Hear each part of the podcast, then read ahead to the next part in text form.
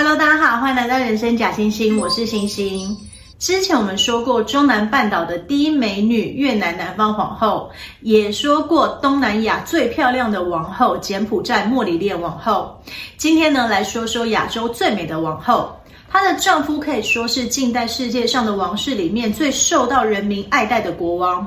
他事必躬亲，勤政爱民，人民甚至称他是国王爸爸。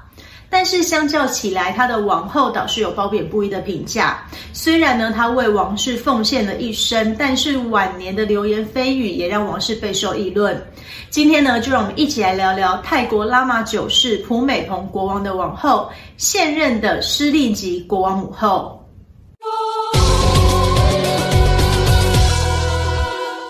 诗丽吉王后的全名是诗丽吉吉迪耶公。他于一九三二年八月十二日出生于当时还叫做暹罗的曼谷。施利吉呢，也是直系的王室后裔。他的曾祖父就是电影《安娜与国王》里面英国教师安娜所教的王子，泰国雀克里王朝的第五位国王，也被称作泰国现代化之父的拉玛五世朱拉隆功。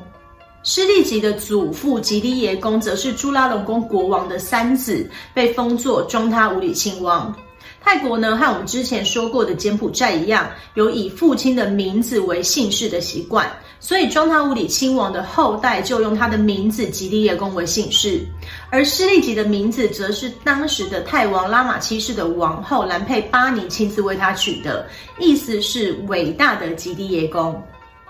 施利吉的父亲纳卡特拉曼加拉吉迪耶公是庄他武里亲王的长子，后来也继承为庄他武里亲王二世。母亲布雅吉利耶公也是泰国王室的后裔，她还曾经是拉玛七世的王后兰佩巴尼的侍女，和王室呢往来密切，这也是王后亲自为诗丽吉命名的原因。诗丽吉的母亲呢，更因为长得太漂亮，当过了一阵子电影明星。诗丽吉呢，大概也是遗传了母亲的美貌。两人结婚之后，生下了四个孩子。诗丽吉是两人的长女，她还有两个哥哥和一个妹妹。一九三二年六月，暹罗军队和人民发动不流血政变成功，暹罗从君主专制成为了君主立宪国家。随后，施利吉的父亲被派往暹罗在美国的大使馆担任临时大使，大腹便便的母亲布雅则暂时留在泰国。两个月后，小小诗丽吉在曼谷出生，然后布雅带着长子富美与丈夫会合，施丽吉和二哥则由外公外婆照顾，一直到一年后父亲的任期结束，一家人才一同住进了位于昭披耶河畔的宫殿。施利吉四岁时进到了泰国最早创办的私立女子学校之一的拉吉尼，从幼稚园读起。当她读到小学时，第二次世界大战爆发，曼谷也多次遭到轰炸，施利吉呢就只好转到离皇宫比较近的天主教圣方济中学继续读书。第二次世界大战结束后，一九四六年，施利吉的父亲庄他武里亲王成为了暹罗驻英大使，他们呢便举家搬到英国。这年十四岁的施利吉刚刚读完了国中，因为父亲职务调动的缘故，施利吉的少女时期是在欧洲多个国家度过的，包含了英国、丹麦、法国等等。她也因此接受了不同地方的教育，可以说流利的法文和英文。在巴黎时，诗丽吉就读音乐学院，加强钢琴造诣，希望未来可以成为一位专业的钢琴演奏家。然而，就是在他父亲被派任法国的期间，诗丽吉与他未来的丈夫，也是他的远亲，刚刚继位但是还没有正式加冕的泰国国王拉玛九世普美蓬，在巴黎相遇了。普美蓬阿杜德一九二七年十二月五日出生，因为他的父亲宋卡亲王当时正在美国哈佛大学求学，所以普美蓬是出生在美国麻萨诸塞州。宋卡亲王和诗丽吉的祖父是同父异母的兄弟，都是泰王拉玛五世朱拉隆功的儿子，所以就辈分上来说，诗丽吉的父亲是普美蓬的堂哥，普美蓬则比诗丽吉大了一代，是诗丽吉的堂叔。而拉玛五世朱拉隆功虽然有一百一十六个太太，存活的小孩有七十七名，但是因为只有王后的儿子可以继承王位，所以其实选择也不算多。拉玛五世去世后，先由王后绍瓦蓬蓬西的长子继位为拉玛六世。拉玛六世呢，只有一个女儿，而且当时的泰国王室还不允许女性继承。于是拉玛六世去世后，王位就由他的弟弟继位为拉玛七世。拉玛七世毕业于英国贵族学校伊顿公学，后来还加入过英军。他试图想要当一个好国王，但是他继位时，泰国王室处于一个摇摇欲坠的状态。他的哥哥拉玛六世执政时期，因为太急于改革，又缺乏良好的财政规划，导致国家债台高筑。偏偏又遇上了全球性的经济大萧条，人民生活苦不堪言。再加上二十世纪初，各国都掀起了人民自主反王室的浪潮，包含我们所熟知的德国、俄罗斯王室等等，都是在此一个时期被推翻。泰国王室呢，也是岌岌可危，于是就发生了我们刚刚前面提到的，诗丽吉王后出生的前两个月，暹罗军队和人民发动了政变。为了避免更大的冲突，拉玛七世同意作为傀儡国王。一九三二年十二月十日，暹罗实行了新的宪法，正式成为君主立宪国家。不过三年后，一九三五年三月二日，拉玛七世便以和新政府理念不合，选择了退位。但是他没有弟弟，也没有子嗣，所以王位呢就应该要由他父亲拉玛五世的另外一位王后沙旺旺塔纳的儿子，也就是普美蓬的父亲宋卡亲王继承。不过宋卡亲王早在六年前，一九二九年就已经病逝了，所以王位。位就由他的长子，也就是普美蓬的哥哥阿南塔马西敦继位为拉玛八世。继位时才十岁的阿南塔马西敦还在瑞士读书，所以国家呢就占由摄政王代管。继位的十年后，一九四五年十二月，二十岁的阿南塔马西敦从瑞士取得了法学硕士后，短暂回到泰国。他的良好学识和翩翩风度，让泰国人民对王室重新有了好感。但是就在他回到泰国的六个月后，准备要再度启程前往瑞士洛桑大学攻读博士的前几天，一九四六年六月九日，阿南塔马西敦竟然被发现在他自己的寝宫中弹身亡。关于他中弹的原因，到今天都没有结论，揣测非常的多。一说呢，是他在擦枪时候不小心枪支走火，也有被亲日的独裁者、亲英的政治家，甚至还有因为他去世而继位的普美蓬等等策划暗杀的说法，又或者是他不想当国王，所以结束了自己的生命。总之，因为阿南塔马西敦过世时才二十岁，没有结婚，当然也没有子嗣，所以王位只有他十八岁的弟弟普美蓬阿杜德继位，是为拉玛九世。不过还没有举行正式的加冕典礼，普美蓬就回到瑞士继续学业。而就在此期间，普美蓬经常造访巴黎。国王到了巴黎，当然东道主暹罗驻法国大使就要负责接待。而这位大使呢，就是施利吉的父亲。于是国王普美蓬也因此认识了此时正在巴黎读音乐学院的施利吉。胡美鹏很快就被这位年轻、美丽、优雅、大方的女孩给吸引住了。不过多年后，诗丽吉王后接受 BBC 采访时曾经提到，她一开始对国王的印象不太好，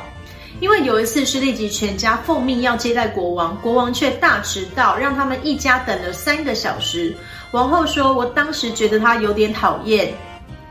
但是年龄相仿又门当户对的两位年轻人，很快就成为寻访巴黎的最佳旅伴。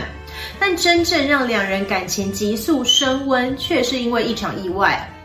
一九四八年十月四日，普美蓬开车从日内瓦返回洛桑的途中，与一辆大卡车发生了严重的车祸。他不仅脸部和背部都受了伤，右眼还失明了。施利吉呢，就经常到医院去探望普美蓬。普美蓬的母亲施纳卡琳山王王母太妃也因此认识了同是王室出身的施利吉。他对这位年轻的大家闺秀留下了很好的印象，再加上他认为诗丽吉显赫的娘家对蒲美蓬巩固王位有一定的帮助，于是身为王母太妃就安排诗丽吉从法国转学到瑞士洛桑的寄宿学校读书，让两人呢有更多的相处机会。不过，就像我们刚刚提到的，当时泰国王室处于一个极度不稳定、名声也不太好的状态，所以一开始施利吉的父母是相当反对两人交往的。但是在施利吉的坚持下，一九四九年七月十九日，两人就在瑞士正式订婚了。而据说施利吉是在普美蓬保证遵循一夫一妻制才同意了他的求婚。当然呢，我们并不知道这个传言的真假。不过普美蓬国王确实终身都未纳妾。订婚的一年后，一九五零年年初，两人一同回到了泰国。四月二十八日，在曼谷萨巴吞宫举行了简单而隆重的婚礼。这年，普美蓬二十二岁，施利吉十七岁。未成年的施利吉呢，还需要父母在结婚证书上签名以表同意。婚礼后的一个礼拜，一九五零年五月五日，在曼谷大皇宫举行了拉玛九世普美蓬国王的登基大典。施利吉也被正式册封为宋铁帕南昭施利吉王后。年轻的国王和王后到泰国的度假胜地华欣度完蜜月后，就返回了瑞士。一九五一年年底，普美蓬完成学业后，两人才再度一同回到泰国。婚后，国王和王后的感情相当好。结婚的隔年呢，施利吉王后就在瑞士生下了两人的第一个孩子乌汶勒公主。后来又诞下了一子两女，包含现任的国王拉玛九世马哈瓦吉拉隆功、施灵通以及朱拉蓬公主。而漂亮的王后施利吉也是喜爱摄影的普美蓬国王最好的模特儿，不管到哪，国王都背着相机为妻子留下美丽的照片。在普美蓬的祖母，也就是拉玛五世沙旺旺塔那王后去世后，普美蓬依照泰国的习俗，于一九五六年十月二十二日短期出家十五天。此期间呢，就由王后代管政务，而显然施利吉做得非常的好。同年年底，普美蓬将施利吉册封为摄政王后，她也是继拉玛五世的绍瓦帕蓬西王后，却克里王朝的第二位摄政王后。施利吉王后也没有辜负普美蓬的期待，成为了最佳贤内助，陪着国王执行各项王室义务。无论是到最穷困的乡下视察，或者是出席国内外重要场合，施利吉都称职的陪在国王身边。良好家世出身的施利吉对美学也有很好的见解，他长期和法国设计师皮尔帕门合作。这个皮尔帕门呢，就是设计了奥黛丽·赫本结婚礼服的设计师。他为王后打造一系列出席重要场合的服装，让西方媒体对这位东方王后大加赞赏。后来，王后发现泰国缺乏了在正式场合穿着的传统服饰，于是她邀集了历史学家和服装设计师，一同从十三世纪的素可泰王国到现今的却克里王朝的传统服饰元素中，研究设计出八款正式女装以及三款正式男装，定为泰国国服。现在我们看到泰国王室成员出席正式场合，身着的就是施利吉王后定下的服饰。施利吉王后在重要的外交场合上也时常穿着美丽的礼服，再加上本来就很漂亮的王后，让她有了亚洲最美王后的美称，也间接提高了泰国在国际间的能见度。在泰国国内，因着普美蓬的勤政，再加上施利吉娘家强大的家族势力，泰国王室慢慢赢回人民以及政府的信任，让普美蓬一次又一次度过了政变的危机。施利吉王后也和其他国家的王后一样，重视慈善以及福利事业。她协助成立了泰国妇女理事会，为妇女事务努力，也担任泰国红十字会会长，帮助生活辛苦的劳工、农民等等。另外，泰国南部与马来西亚接壤的陶公府人民大多是信仰穆斯林。施利吉王后也致力于宗教包容，每年她生日过后呢，都会和国王一同前往陶公府，进一步了解穆斯林文化，以规划适合当地的发展建设。泰丝传统工艺也是在王后的扶植下，逐渐成为精致的工艺品。是立即为国家付出的努力，让她与丈夫胡美蓬同样受到欢迎。泰国人也将她视为母亲，她的生日也被定为泰国的国定假日——母亲节。不过，国王和王后的感情多年后却有了问题。这里呢，我要先说明一下，因为泰国王室在泰国是非常崇高的，泰国媒体几乎不会报道王室的负面消息，所以我接下来要说的呢，是传得沸沸扬扬，并没有获得，也不太可能被证实。大家呢，就当做八卦听听吧。传言中呢，主要有两件事情让两人的感情急速僵化。一个呢是施利吉王后的出轨，第二呢是对于继承人选的分歧意见。据传闻呢，普美蓬国王因为国事劳心劳力，再加上一九八零年代与越南因为边界的问题发生密集交战长达九年，国王因此得到了忧郁症，也影响了两人的感情。而此时呢，军方又因为对王室的猜忌，安排了上校纳达拉南达斐蒂杰来当国王和王后的保镖。据说王后就是与他发生了婚外情，后来上校猝逝，王后还在丧礼上难掩悲伤。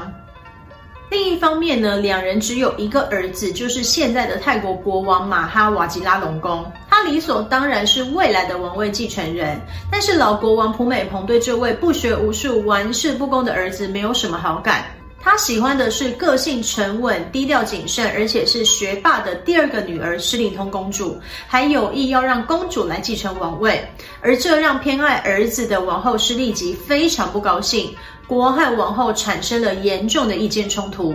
无论此事的真假，一九七二年，普美蓬国王都正式册封了二十岁的马哈瓦吉拉隆功为王储。但是两年后，一九七四年，泰国又修改了王位继承法，允许女性也可以继承王位。但是大部分的人都认为，普美蓬国王如此的做法，不是真的要让诗琳通公主继承王位。而是要借此警惕儿子好好表现，不然随时可能被取代。不过我们现在看到的泰国国王好像也并没有因此受到什么警惕。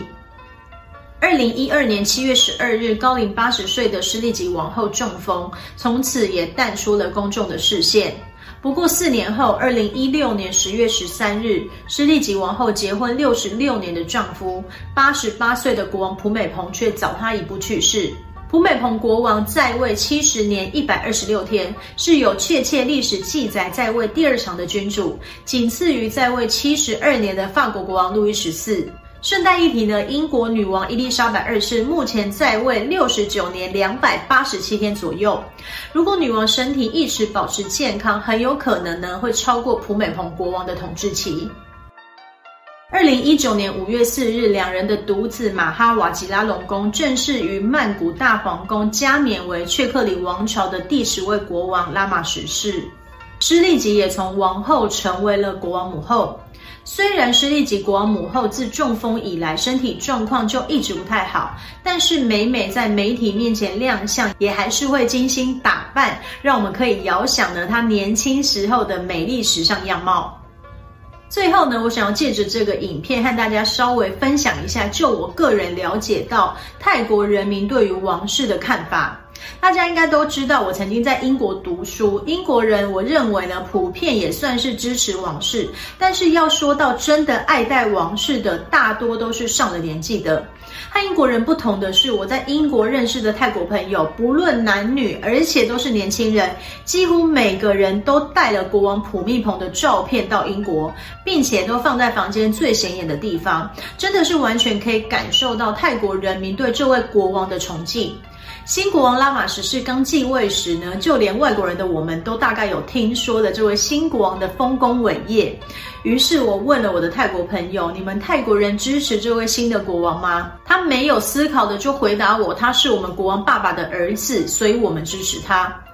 我想呢，由此就可以看见，也许这任泰国国王会让泰国从世界上最受爱戴的王室变成最岌岌可危的王室吧。亚洲最美的王后，现任泰国国母诗丽吉王后的故事就到这里结束了。希望大家喜欢今天内容，我们下次再见喽，拜拜。